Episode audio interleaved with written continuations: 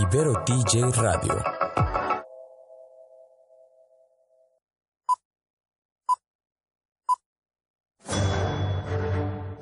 Una charla con amigos sobre los acontecimientos cinematográficos lo puedes encontrar aquí en la esquina del cine.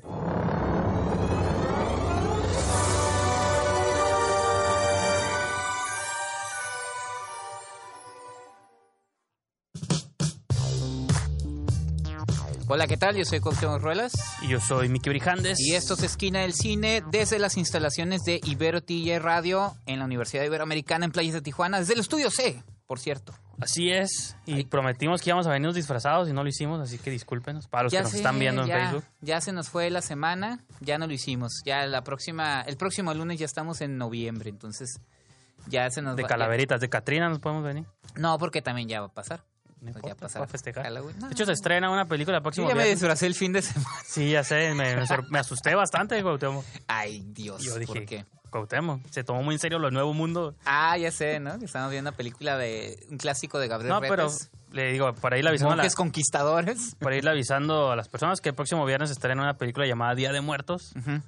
Sí, cierto. que por ahí Estén atentos, es un proyecto de animación eh, bastante interesante que tuvieron que retrasar precisamente por la- el rendimiento de Coco. Para los que creen que es una copia, no. Día de Muertos ya estaba escrita. duró como siete años. Ajá, en y tuvo que retrasarse pues precisamente por lo de Coco, pero ya se estrena el, el viernes. Ya hablaremos de ella en Sí. su momento, ¿no? El día de hoy vamos No, a hablar la de otro tipo de muertos, vamos a hablar de zombies en Ajá. Zombieland, Zombieland Tiro de Gracia. vamos a hablar de un papá pirata, Así es. de Dolemite Así con es. Eddie Murphy y te vamos a hablar de las estafadoras de Wall Street y muchas cosas más. Así es. Eh, antes de irnos a corte, invitarlos a que ingresen a la estación oficial www.iberotj.fm, en las aplicaciones radio.med, Streama y también que nos sigan en Facebook Live en la página de Ibero, Ibero TJ y en Instagram Ibero TJ Radio y en Twitter Ibero TJ Oficial. A nosotros nos pueden seguir también en Instagram, Facebook y Twitter en Esquina del Cine. Y los invitamos a que ingresen a www.esquinaelcine.com, sobre todo porque ahorita tenemos la cobertura de lo que fue el Festival Internacional de Cine de Morelia. Y varias reseñas ya y varios videos que Ajá. pueden checar tanto en la página de Facebook como en el punto .com, ¿no? En. Así que vamos a nuestra primera pausa del programa y comenzamos con Esquina del Cine.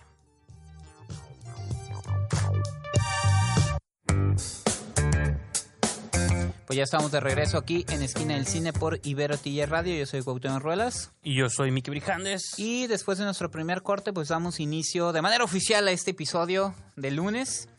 Con la sección favorita de los niños, Así es. la taquilla. De Canacine. Ahí nos faltan unos sonidos de niños como Así es. aplaudiendo. Eh, no, ya no. Y pues, sí, está apropiada la película que quedó número 10, hablando de niños, Ajá. Que es el ajá. apodo que yo le tengo a usted, un amigo abominable. Ah, qué bien. Bueno, me refiero a usted fuera del aire. Sí, sí. No, no es cierto. Ya tiene cinco semanas en taquilla y sí, bueno, ya va saliendo, pero Sí, pero película ya rara de ya DreamWorks. No rara, dicen que es muy buena. Dicen que es Pues, muy buena. algún y día la veremos en, Ajá, hay, un, hay eh, Carlos, de Río. Carlos de Río, que es eh, el crítico de Cine Manet y que tiene también una sección en Cine Premier. Él es el que escribe las películas familiares o infantiles. Y Es el que tiene hijos, ¿no? Porque siempre son los sí, que- va con su hijo para... Ahí, y ahí le sirve de, de barómetro, ¿no? Para ver si, qué tal. Está bien. En número 9 tenemos Terror a 47 metros. O sea, todo lo que sea terror se cuela. El segundo ataque, pues No que es las fechas, las festividades, Sí, la gente sí, quiere sí. ver monstruos, Sí, sí, sí. quiere A ver si así responden para Día de Muertos. Pero, bueno. No, eso como dices tú, ya ha pasado, ya no les va a merecer. Aparte, ¿Pero va a ser el mero día? parte mexicana y pues le van a hacer ¿No? caras, ¿no? Así es. Ajá. Y esta está en su segunda semana, fíjate, no pensé que era la semana de estreno, pero no me acordaba que ya tenía dos semanas. Pues digo, también va de salida, pero como dices tú, el terror aquí siempre le va bien, sea Y bueno, sea somos, somos bien barcos con cualquier película. Y aquí se aplica lo de barco porque es tiburón. Yo vi la primera, Ah, yo vi la primera, la primera está bien, está decente, sale Mandy Moore, siempre lo digo, Amazon es Prime, buena de actriz. hecho, si la quieren ver. Y Claire Foy, Claire Holt, no me acuerdo cómo se llama la otra actriz, es Claire algo. Ujú, Que la vez pasada dije que era Teresa Palmer, pero no, pero es una de esas actrices que se parecen luego, ¿no? ajá. La sacan como de factoría, pues no, está... eh, Rubia genérica. vas a la decir. segunda parte, no, es castaña genérica. Ah, ok. Castaña genérica, ok. La segunda parte, pues no la he visto, pero ya la veremos por ahí. Pero ya anda flotando también por internet, ¿no? ¿Fue la de flotando. 47 metros? Sí, Ajá. flotando porque es un tiburón otra vez. Ya, pues vámonos. Ay, oh, Dios. Vámonos rápido porque el tiempo apremia. ¿Tu película favorita del fin de semana, chistes están comiendo el tiempo, ¿eh? Tu película favorita del fin de semana, inesperado, estas películas es, eh? de corte. Pues una película provida de corte entre Corte- religioso y eso que es como ajá, con antiaborto. Tienen un mercado, ¿eh? Lo han demostrado estreno con estreno. Digo, no son, son más seguidas. Eh, y ahora resulta que sí, siempre se meten al top dice 10. Eduardo Verástegui presenta. sí, que él la está ay, distribuyendo. Eduardo Verástegui. Él la está distribuyendo en México. Como Ah. que tiene, Ya, la que sigue. pues que va en octavo lugar. Sí, sí, sí. Y distribuida por Cinemex. Eso es lo, Cinemex quiere competir contra Cinepolis Distribución, que ahorita ya mencionábamos que está abriendo su Sí, división de arte. sí. Está distribuyendo muy buenas películas. Cinemex dice, vamos a competir. ¿Cómo le hacemos? Pues distribuyamos distribu y- De estas eso, películas. Cinépolis Distribución trae ya algunas eh, programadas de las películas mexicanas Sí, que se también. vieron en el Festival Internacional de Cine Por eso, Morelia. ajá, porque le, le- ahora sí que batean de los dos lados. Este, Claro. Tanto cine de arte, que van a empezar a promover más Comercial. fuerte, y cine comercial mexicano, como Niñas Bien y cosas así. Pero Cuando está Tomás. aquí veo que dice distribución Cinemex y películas raras. Y ya habían traído. Cinemex de pronto esas películas. Y digo, pues, si van a jugar, jueguen bien, pues. No, bueno, pero ahí le juegan a lo seguro. Es un mercado Pues sí, bastante amplio. octavo, quedó en octavo lugar. Sí, pues ahí ya saben. Si quieren ver eso, vayan a ver. Pues cómo. vayan a ver si Son libres de hacerlo. Claro, claro, como país este, soberano. Así En, es. hablando de cine mexicano, número 7, Un Papá Pirata. una película que tú viste, a lo mejor más Ya adelante la, ya la comentaremos. comentarás. Esta es de Videocine, que es una distribuidora pues, que ya tiene años. Que ¿no? está yendo súper bien también, ¿eh? Otra que le está yendo bien y no me explico por qué, Proyecto Géminis. Porque aquí somos el vertedero de basura gringa. Así es. Aquí lo que no esté hablado en español, pega. Y pues esta es de Paramount Pictures, su segunda semana, número quinto. Una que vamos a comentar también más adelante, Estafadoras de Wall Street. Me hizo muy bajo, fíjate.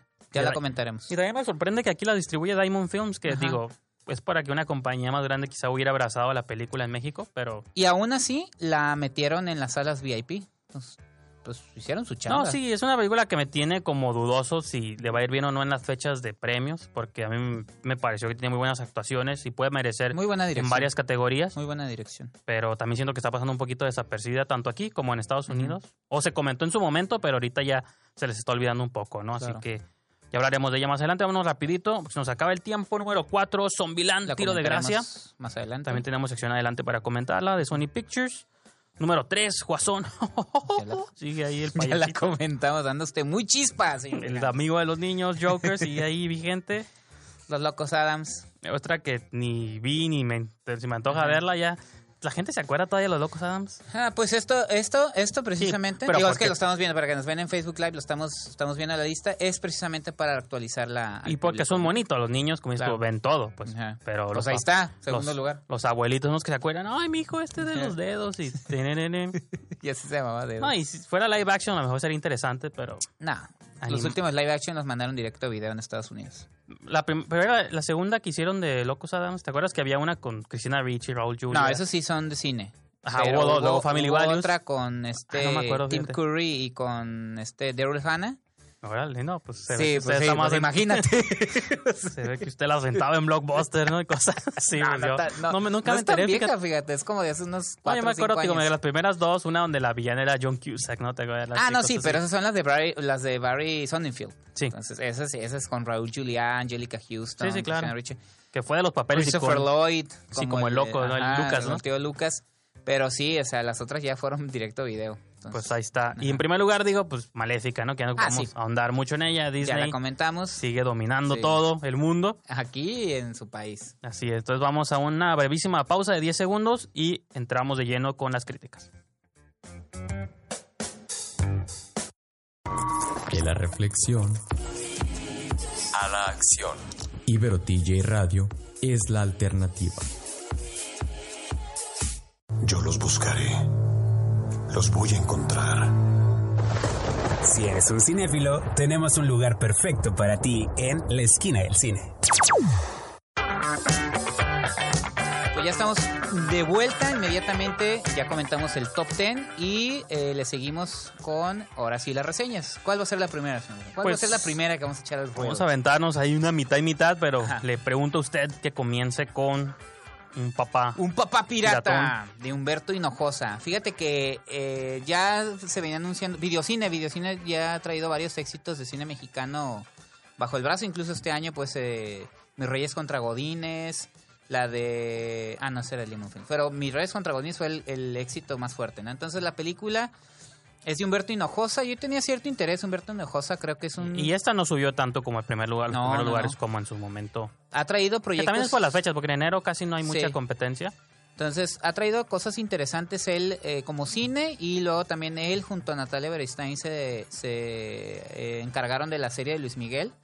Muy buena serie, creo que una de las más eh, buenas y exitosas. ¿Sí le continuaron? ¿Van a continuar Sí, o ya no, no? sí, sí lo van a continuar. Este Diego Boneta, que por cierto sale en Terminator Dark Fate. con- estamos hablando de series que no continuaron como Falco. Cosas No, no, no, así. esa sí, esa sí sigue. Entonces, eh, también uno de, de los guionistas, de los cuatro guionistas de la película es eh, Gibran Aswad, que este año El director de... de una de las películas mexicanas más menospreciadas de este año, que es Todas las pecas del mundo. Entonces sí me interesaba el proyecto, buenos actores, Miguel Rodarte, Luis de la Rosa, eh, Natacha Dupeirón, eh, por ahí también estaba Andrés Almeida, eh, Dominica Paleta.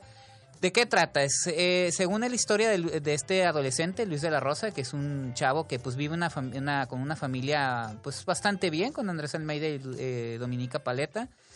Está en su lecho de muerte su abuela y en ese momento decide decir, decide eh, informarle que Andrés, el, personaje de Andrés Almeida no es verdaderamente su padre, sino que su verdadero padre era un actor venido a menos, que es Miguel Rodarte. Entonces, a partir de ahí, ese chico quiere investigar y resulta que Miguel Rodarte era un actor famoso en los 90 en las telenovelas, que se vino abajo y que ahorita heredó un negocio de botargas para...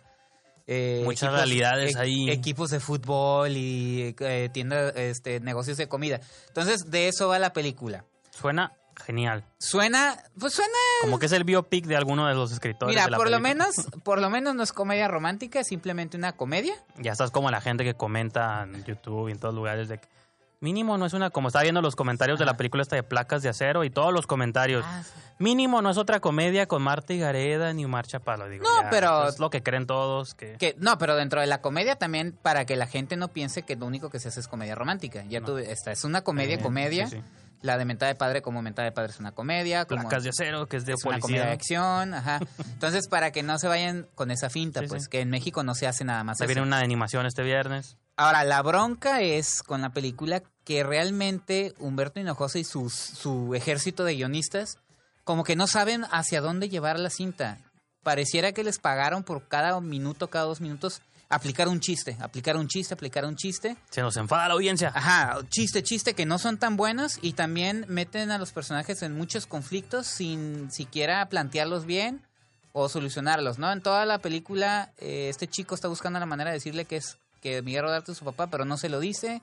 Vemos cómo es autodestructivo y también todo lo, la- lo gracioso que ellos creen lo, lo respaldan en que como los personajes trabajan en un negocio de botargas, hay situaciones que eh, situaciones serias, por así decirlo, o jocosas, siempre están con una botarga y dices, ¡oh! Está vestido Eh, de pollo y está hablando Toma de su todo mi sufrimiento". dinero hinojosa Así es, entonces creo que no, nunca, la, nunca para mí nunca encuentra el tono eh, Humberto Hinojosa en su película.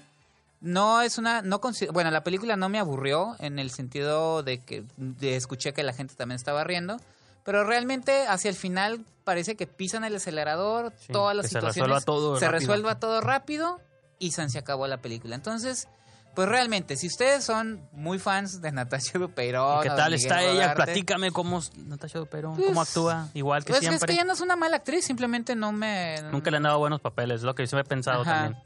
Necesitamos verla en un buen papel, porque incluso en La Casa de las Para mí es tiene como- un pésimo papel. Nuestra Bella Thorne, de que Ajá. por los malos papeles, pues no la pueden. Sí, entonces es un ejercicio No bastante, pues bastante fallido, pero la taquilla está diciendo, bueno, tampoco está diciendo. Pues sí, la cosa. mitad es que tenía mucha competencia, le iba a caricaturas y, Y que Joker lo sí ganó. Entonces ahí está eh, un papá pirata de Humberto Hinojosa.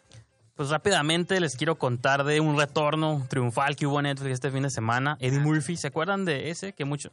Cada generación lo conoce por diferentes cosas, ¿no? Están los viejitos que lo recuerdan por 48 horas. Yo. O Beverly Hills Cop. Walter Hill, ¿no? Hay una generación intermedia que lo reconoce como las voces en Mulan y en Shrek. Sí, cierto. Sobre Y- todo en Shrek. Como burro. Hay unas como intermedias que creo que es la mía, que es cuando yo lo reconozco de profesor chiflado Mm. y como tenía esas, que esa cura Que como en los noventas. ¿no? Sí, sí. Porque era esa y luego la de Doctor Dolittle. Sí, que eran los noventas cuando estaba... Ha tenido como varias etapas. sí, sí. Y ahora pues ya llevaba tiempo que estaba ya adormecido. Y ahorita va a regresar al- tanto al stand-up. Dice que está preparando un especial, cosas. Y regresó aquí con una película que... Digo, se estrenó por Netflix. No sé qué tanto eso le va a reducir sus opciones en, en los premios. En los Sobre premios, todo ahorita que Netflix va a pues, empujar más el irlandés que Sí. cualquier otra cosa. Pero digo, rápidamente la película es un biopic. Él está basado en la historia de un actor comediante que existió en la vida real llamado Rudy Raymore, que es este actor de los que fu- fue como de los primeros que empujaron mucho el black exploitation, ¿no? Como este tipo de películas donde los héroes eran finalmente los negros y los enemigos, los malos eran los blancos, ¿no? Como Shaft es como de los más icónicos que surgieron de este movimiento, pero hubo miles de películas en ese subgénero. Pues Rudy Raymore era uno de estos este comediantes que empezaron como casi desde la nada, este, eh, prensando sus propios discos, distribuyéndolos así como muy guerrilla style todo. Igual las películas que él hacía eran como muy guerrilleras, pero recababan taquilla para el público que ellos estaban destinados, que era el público afroamericano en Estados Unidos. Entonces, Eddie Murphy siempre estuvo inspirado como por esta, por esta idea. Digo, Eddie Murphy siendo también afroamericano. No, y aparte Eddie Murphy también siendo ya una, Sí. un hombre, este, pues ya no está joven. No, sea, ahorita no, pero dice que él de pero joven todas- ajá, por eso. era de los pocos- cuando de sí. joven la influencia todavía estaba muy vigente. Era de los imagino, pocos ¿no? iconos que él tenía Ajá. como pues para mirar, para ver. Y pues este es un biopic basado como en la vida de este actor. Entonces es una, esta combinación entre comedia, tú mencionabas como Ed Wood fuera del aire, creo que es el referente como más claro. Yo también la comparo un poquito con Bowfinger, que también sale Eddie Murphy. Eddie Murphy porque la primera mitad de la película es como cómo llega Rudy Raymore a ser un comediante reconocido por su cultura. Pues la segunda mitad de película es el proceso de filmación de su primer película que se llama Dolemite, de ahí viene el nombre de esta película. Y pues como todas las peripecias, sale Wesley Snipes, Craig Robinson, este, Wesley Snipes Keegan- también ya... Keegan Michael Key. Y entonces digo, es una comedia, si son fans del humor de Eddie Murphy, en un, es un balance entre una película como entre seria, pero con momentos chistosos, pues no son como disparates absurdistas, Claro, claro. como Profesor Chiflado, Ajá. pero sí O tiene como Boyfinger, sí era más como- disparatada. sí, pero, tiene, ajá, sí ajá. tiene sus momentos como emotivos, de drama, y que Eddie Murphy en un mundo ideal podría haber estado nominado como mejor actor. Pues ¿no? Eddie Murphy también tuvo su etapa seria. Sí, con DreamWorks, ¿te Ajá, acuerdas que- así es. Este, pues vamos hablando de Eddie Murphy, vamos a escuchar una canción de él cuando hacía música también en Sí, los sí, multifacético, Party All the Time, y luego vamos a escuchar una pieza de eh, Hustlers, de Janet Jackson, y pues vamos a continuar con más críticas aquí en Esquina del Cine.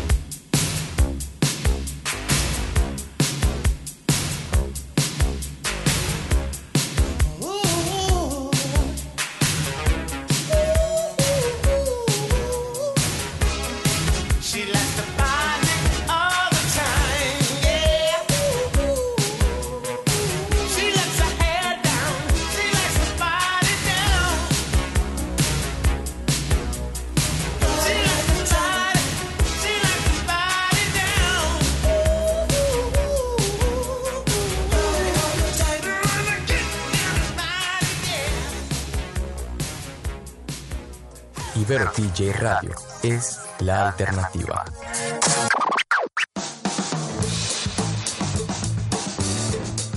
Pues ya estamos de regreso aquí en Esquina del Cine. Yo soy Cuauhtémoc Ruelas. Yo soy Mickey Brijandes. Ya dijimos el top 10, ya hablamos de Un Papá Pirata, ya hablamos de My Name is... ¿Cómo?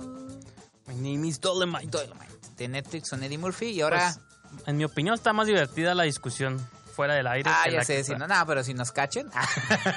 Pues no, si tuviéramos... Mira, Vienen a las instalaciones de Ibero Radio para degollarnos. Nada, no es cierto. Vamos a... Tenemos más de un año con la solicitud para que nos extiendan el programa a dos Ajá, horas. sí, si lo sí. logran hacer, vamos a tener una hora Bueno, de... que, que estamos hablando más de nada, eh, más que nada de artistas Ajá, venidos a menos y que Pero- han enloquecido a, a raíz de Eddie Murphy. Si añadimos una hora al programa, podemos añadir una, una hora de Eh. puro chisme y comentario. Y la segunda ya de puras críticas. Porque empezamos hablando de Eddie Murphy, luego pasamos por Edward Norton, luego Alfredo Adame, Lucía Méndez. Usted comente con cuál es su... Pero fíjate que Eddie Murphy no, no es que esté loco, estamos hablando de que Eddie Murphy No, tuvo Eddie Murphy una tuvo época una- de, que- de arrogancia. Sí, y que hay muchos actores que. Han pasado como por diferentes... Tienen tantos años actuando que han pasado por diferentes etapas. Y luego pues, también él tuvo un escándalo ahí, este... Algo Ya, estás el chisme, un escándalo sexual ahí en, en Hollywood. Y la que, por ejemplo, la, que- la que yo no sé que haya tenido escándalos y que ahorita es relevante, Jennifer López alguna vez tuvo... No creo que desaltó la Pues su escena con Selena. con Ben Affleck. con Ben Affleck, que está documentada en un video de ella, ¿no? Ajá. Jenny from the Block. Sí, sí, sí. Pero no... Hicieron creo que- Jiggly, Jersey Girl, ¿te acuerdas? Ajá, no, No, ah, y luego... Su vestido verde que llevó a los MTV Movie Awards. Sí, pero vez. fuera de eso, no, y no te digo, la relación con Ben Affleck y después, pues ahorita su relación con el beisbolista, ex beisbolista, Adrián Gol- ¿es quién es? ¿Tú ¿González? No. no, No. pero no era ella, era... Era otra, López ¿no? ahorita está... Es que había una cantante que tenía una relación con un beisbolista famoso eh, latino, no, pues pero... muchas. Ah, pues también Jenny Rivera, pues. Sí, sí, pero- por eso, yo estaba no, no, pensando no, en pero Jennifer Jennifer pero. López, ah, mi esposa me va a matar cuando me escuche. Ni modo, comenten ahí, mándenos un mensaje. ¿Cómo que no te acuerdas de Alex? Ah, Alex. Era González. Alex González, el shortstop. Sí. Ah, sí. Ah, sí, sí, ok, sí. está bien, disculpa. Entonces, pues vamos a hablar de Jennifer López, Jenny from the Block, Chisme, deporte, cine. Selena, ella regresa. Ajá. Para una película que está encabezando ella como productora y también como, pues, como actriz semi-principal, porque no es la protagonista de ella, es Como Constance Wu. productora junto con Will Ferrell, ¿no? Su Sí, de, Gary los- Sánchez. de Gloria Sánchez. Tienen como dos, Ah, Gary sí, Sánchez, cierto. pero la división em- empujada por mujeres Ujú. es- se llama Gloria Sánchez, ¿no? Que es como este. Que creo que Gary Sánchez va a desaparecer, pero Gloria Sánchez va a seguir haciendo proyectos este, encabezados por, este, por mujeres. Ok. Y pues digo, en la película, la película se llama Estafadoras de Wall Street en México, en inglés se llama Hustlers, que son como pues, gente- estafadores, ¿no? Sí, que son como es como gente la definición, o ¿no? trácalas, ¿no? Gente que Ajá. está ahí como estafando o sacándole raja a las cosas en las Ajá. calles. Y pues es la historia que está basada en un hecho de la vida real que sucedió durante la caída, gran caída de la Basado en un bolsa. artículo, precisamente. En un de ese artículo, evento. sí. Ajá.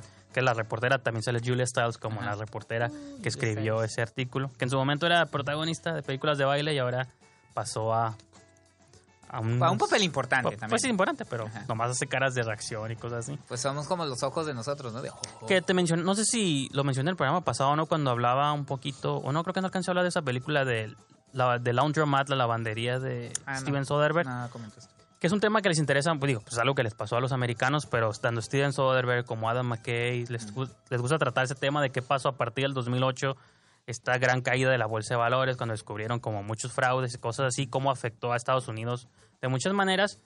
Pues creo que esta película te narra una de las vers cómo se vivió esa caída de Wall Street, de todos los corredores de bolsa, pero desde el punto de vista de un grupo de strippers, de un club liderados por Jennifer López, Constance Wu, Lily Reinhardt y otras actrices. ahí. Lizzo sale por ahí, la Sí, cantante. Cardi B también. Cardi B, sí, cierto. Y pues, no sé, digo, eso es como en general grandes rasgos la situación, ¿no? Se le comparaba mucho con una película de Martin Scorsese. No, de hecho, eh, tú, bueno, ya habíamos eh, escuchado esos comparativos es, eh, principalmente con Buenos Muchachos o Goodfellas. Yo lo sentí desde que la vi la película, porque ya la había visto. Sí, entonces ya que la vi yo dije, sí, exactamente, así es. Es una película eh, muy al estilo de Martin Scorsese.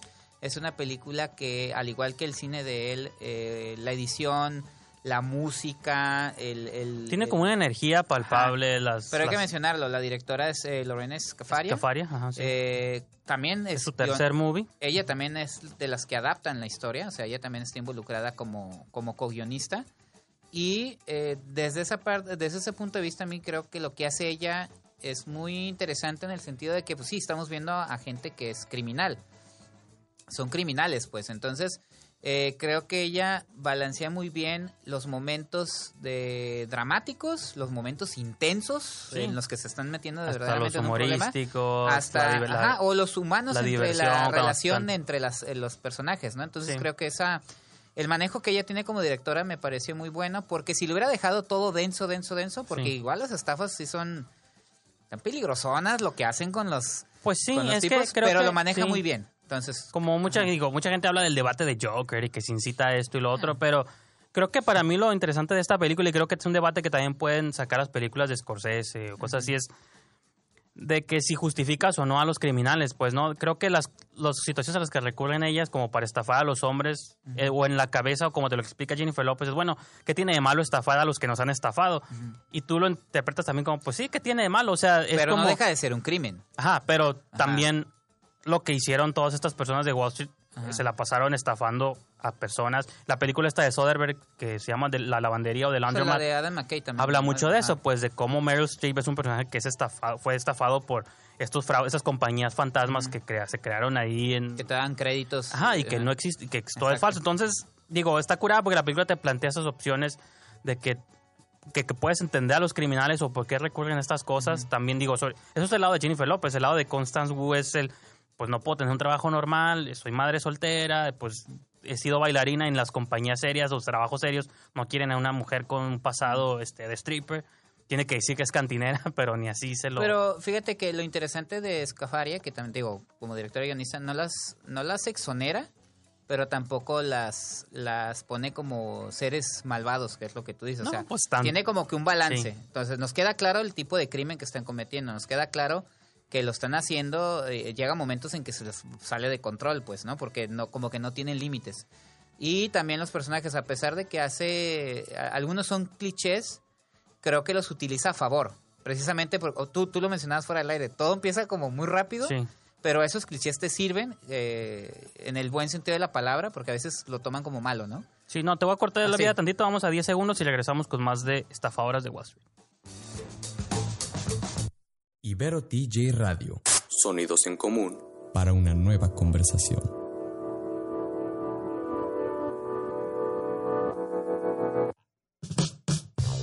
Entonces, regresamos o continuamos, mejor Continuamos dicho. inmediatamente. Lo que decía es, eh, estos clichés, te digo, no lo estoy diciendo en el mal sentido de la palabra, a Sí, veces sí, sí si los tiene- manejas bien sí. tienen que funcionar.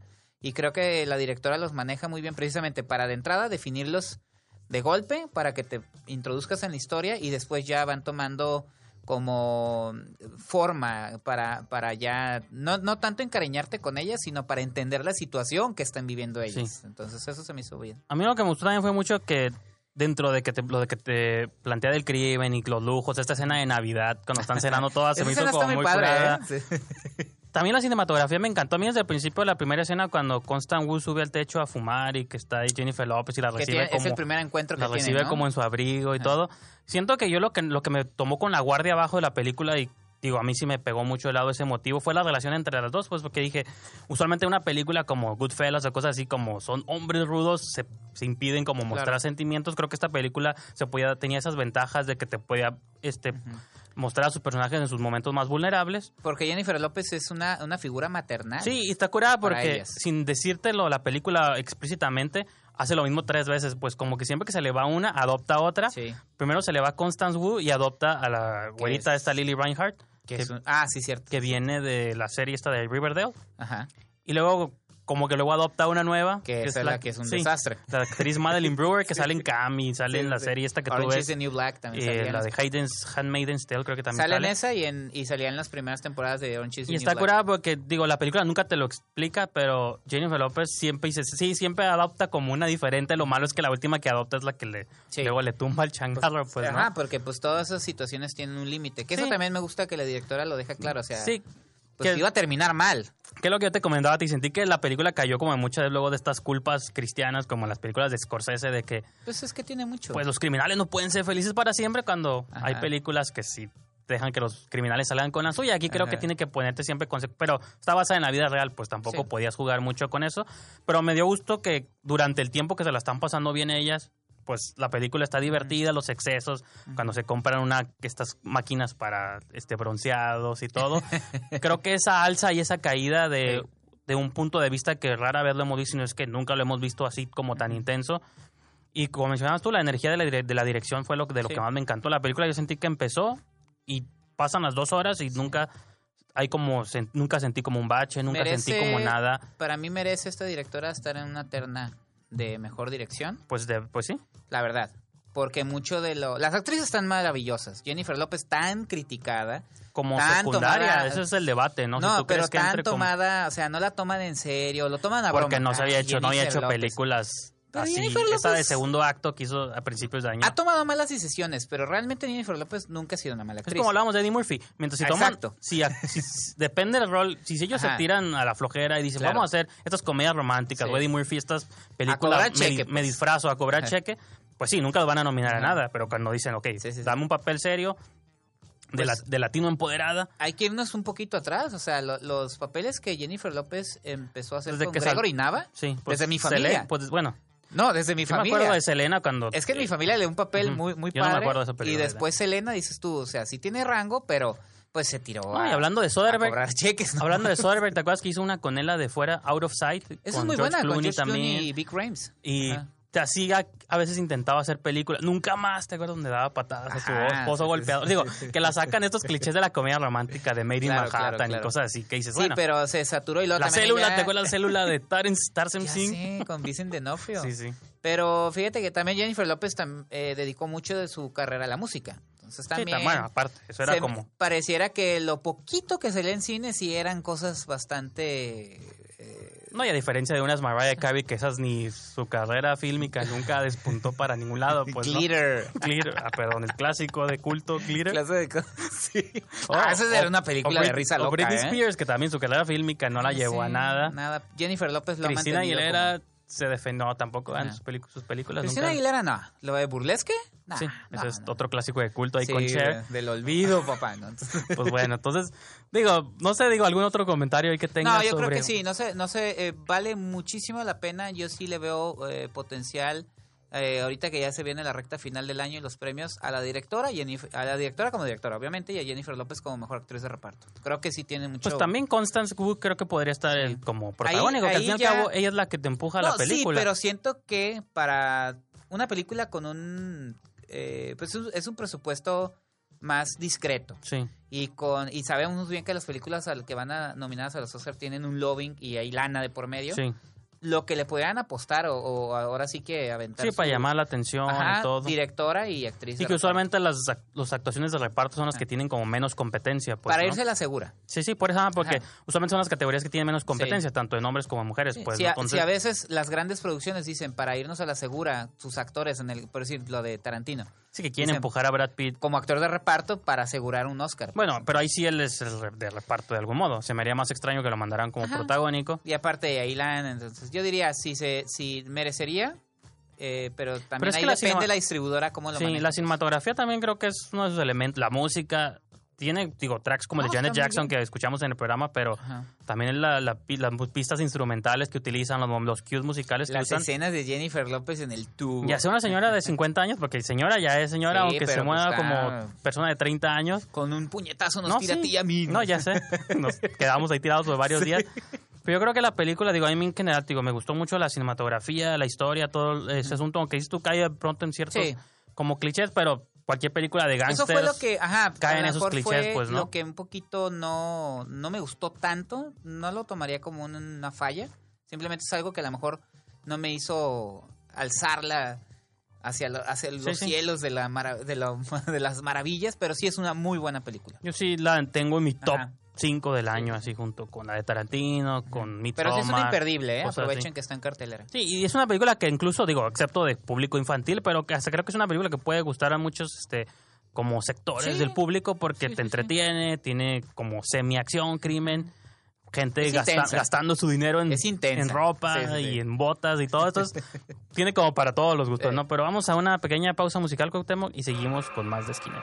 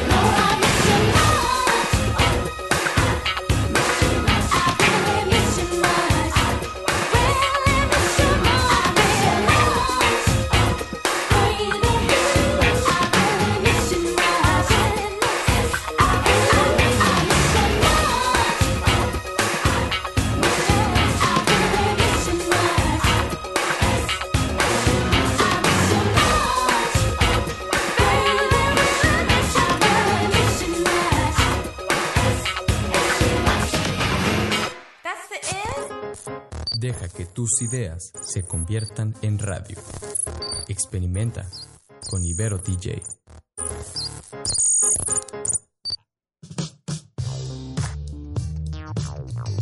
Hola, ¿qué tal? Ay, hola, ¿qué tal? No, ya estamos de regreso aquí en esquina del cine, señor Brijande. Ya el último corte. Bueno, falta otro, pero ese ya nomás para despedirnos. Sí. Pero eh, la última reseña, mejor dicho, del, del episodio de hoy. ¿Cuál va a ser? Nos despedimos con el tiro de gracia, De Zombieland. Double Tap. ¿Era esperada esa película? Pues no, yo creo por eso me gustó, porque como Ajá. nadie la quería, nadie la esperaba. Diez Diez años años. después, ya todos más cachetones y más grandes. Y- O, o más guapas, como Emma Stone. Ajá. Emma Stone con el tiempo se ha puesto muy guapa. Era una muchacha bonita y ahorita es una mujer guapa. De hecho, está chistoso, digo, yo sé que me van a acusar aquí de fat shaming, pero en la primera Ajá. película sí se le veían así como todavía cachetes de niña. Pues era una niña. Pues ya no tan niña, pero Ah, pero una chavita, pues. Era de esta época- ahorita está joven, quítale era en 10 esta, años. esa, esta época cuando está haciendo ECA y estas Ajá. películas cuando estaba empezando. Superbad también sale ella, ¿no? ¿verdad? Brie Larson, no, sí, me acuerdo. Sí, es ella, no, ajá. Y No, Brie Larson es en la de este, 21 Jump Street. Ándale. Es lo mismo, esas Sí. películas intercambiables.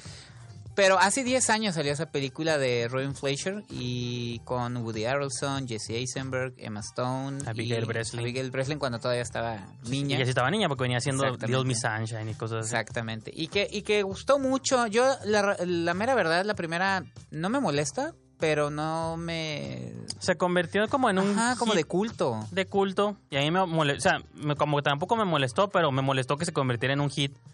Porque ya es donde me sale mi lado ya de viejito, cascaballas y que De no, tío. que no, ajá, de tío, porque todavía no estoy de edad de viejito, Ajá. pero de tío, de que ahora resulta que esa es la película que habla la verdad de zombies, que no han visto las movies de George Romero, de Lucho Fulci, o sea, no existen los zombies. Pero le llegó a de- un mercado muy joven. La, la ventaja es que, y aparte, la ventaja que tuvo es que llegó como un poquito antes de Walking Dead, que el género de zombies todavía no estaba tan quemado. Como está ahorita. Walking Dead lo vino a destruir por completo. Claro. Y Fíjate, ahora, Qué, qué caso tan curioso, ¿no? De Walking Dead lo vino como a hacer, eh, como al principio. Era un concepto muy bueno y terminó destruyéndolo, ¿no? Terminó destruyéndose a sí mismo y al género. pues al género ajá, lo convirtió, Ajá. hizo que los fans del horror ya aborrezcan Sí. los zombies, pues ya se agradecen de pronto cosas como Tren a Busan, que dices, bueno, se Pues esforzó es que se convirtió en una mala telenovela, Pues sí, ¿así? nomás que con zombies. Ajá. Entonces, Zombieland eh, tuvo mucho éxito en Comic Con, miramos los de los cosplays, Sí, sí. todo eso.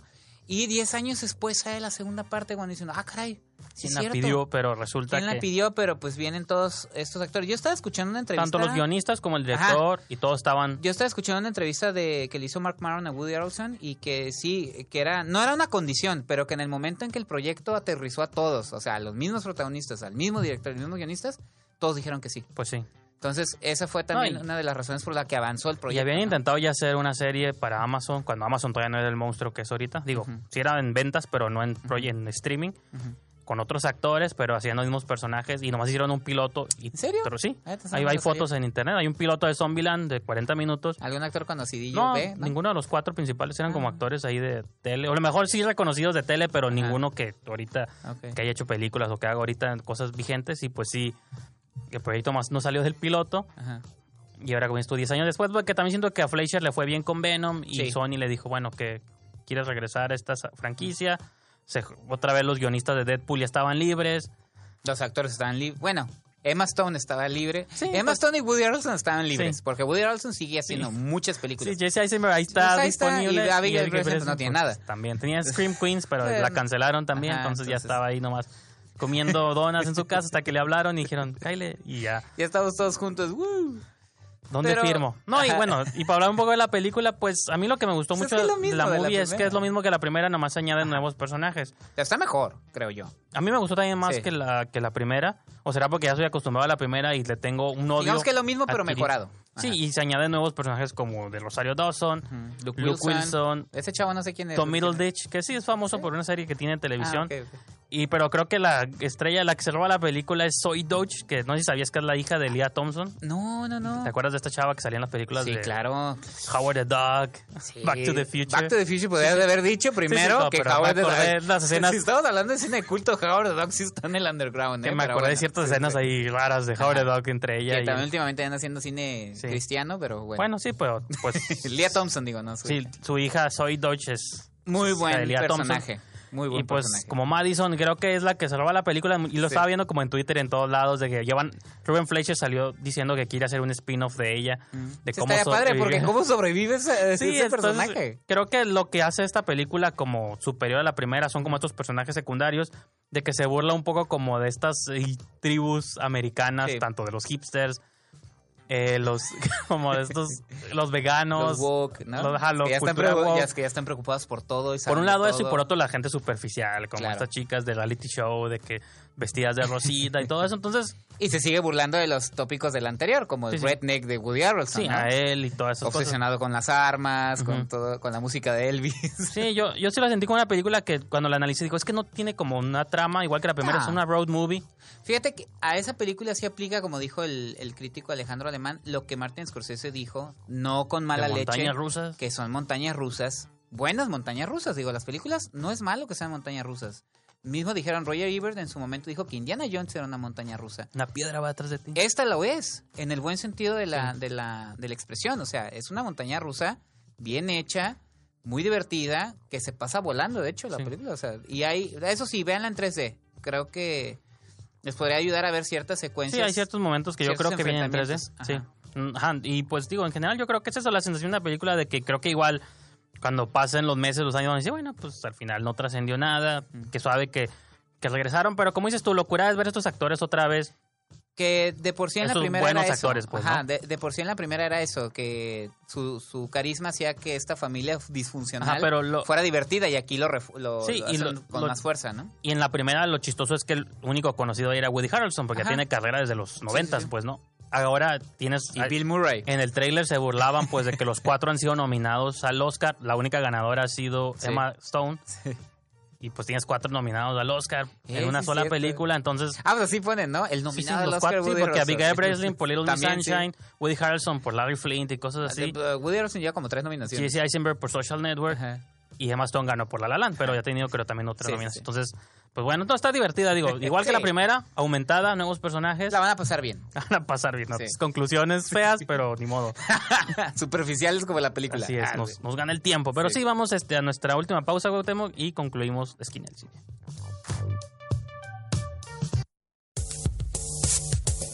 En esta frecuencia suenan todas las voces. Ibero DJ Radio es la alternativa.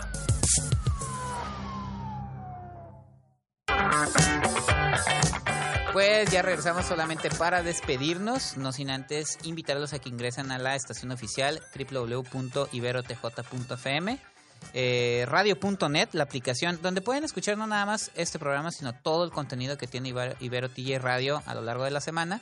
Y también que ingresen eh, a Facebook, eh, Ibero TJ Radio, donde se transmiten por Facebook Live todos los programas también. Y que ingresen Pues, también pueden ver, saludar, a comentar. Twitter en Ibero TJ Oficial y a nosotros en Instagram, Facebook y Twitter en Esquina del Cine. Y nuevamente los invitamos a que ingresen a la revista www.esquinadelcine.com. La próxima semana hablaremos de Terminator. ¿Estás emocionado? Sí, mucho. Yo no, pero la Yo no sé por qué, pero bueno. Pues sale, Mac- lo único bueno es Mackenzie Davis. Ajá. Linda Hamilton vuelve. Ajá. Sale una Isabel, una clon de Isabel Moner por ahí que no sé quién es. Diego Boneta. pare- Diego Boneta. Diego ya. Boneta. Con eso mi boleto está pagado.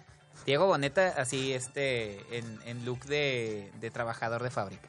Ya había salido, ah no, era William Levy, sí, en, la de en las de Resident Evil, ¿no? Pero Sí, era sí. Porque trabajan en unas fábricas, ¿no? Ella y su. Ah, no, pues no, él y su hermana. no Sí, he leído yo plot- sinopsis plot ni nada. Ya me spoileaste, ya no la voy a ver. Ah. No, vamos a hablar de esa y otras Sí. más. Ya mencionamos al principio del programa, Día de Muertos. sí, sí. es- Ah, sí, Día de Muertos, sí. Eh, dense una oportunidad. No la hemos visto, pero sí sería interesante que la veamos todos. Si la vemos, no nos y gusta. podamos digo, hablar bien o mal, pero viéndola. Eso es lo importante. No, es que tiene que, hay que ser como la mayoría, opinar de las películas sin verlas, es lo que... De hecho, tenemos que ya siete años en el programa, nunca Sí. vemos las películas, vemos el tráiler y, Y ya. nos la imaginamos y Ahorita ya te dije un, un pequeño plot de Ah, Terminator Dark Fate, Ya con eso vas con a hacer eso, tu sí, reseña. mi reseña. Pues sí, digo, viene otra, más de hecho viene otra con Jesse Eisenberg que se llama El arte de defenderse, Hablando creo del- que es de Cine Caníbal o algo Sí, así. sí, sí. Entonces, pues igual la A ver vemos. si llega igual- aquí. Sí. Eh. Este, y pues bueno, muchas cosas más, ¿no? Yo creo que a nosotros nos pueden, bueno, también pueden seguir en Twitter y en Instagram, arroba Brijandes. Esquina del Cine también está en Twitter e Instagram, arroba Esquina del Cine. Y en la página, en el punto com, pueden leer este, toda nuestra cobertura del Festival de Morelia. Y descubran que el cine mexicano tiene muy buena salud, como dice Leonardo García Sao. Así es, más vivo que nunca. Así es. Entonces, con eso los dejamos esta semana y nos escuchamos para la próxima.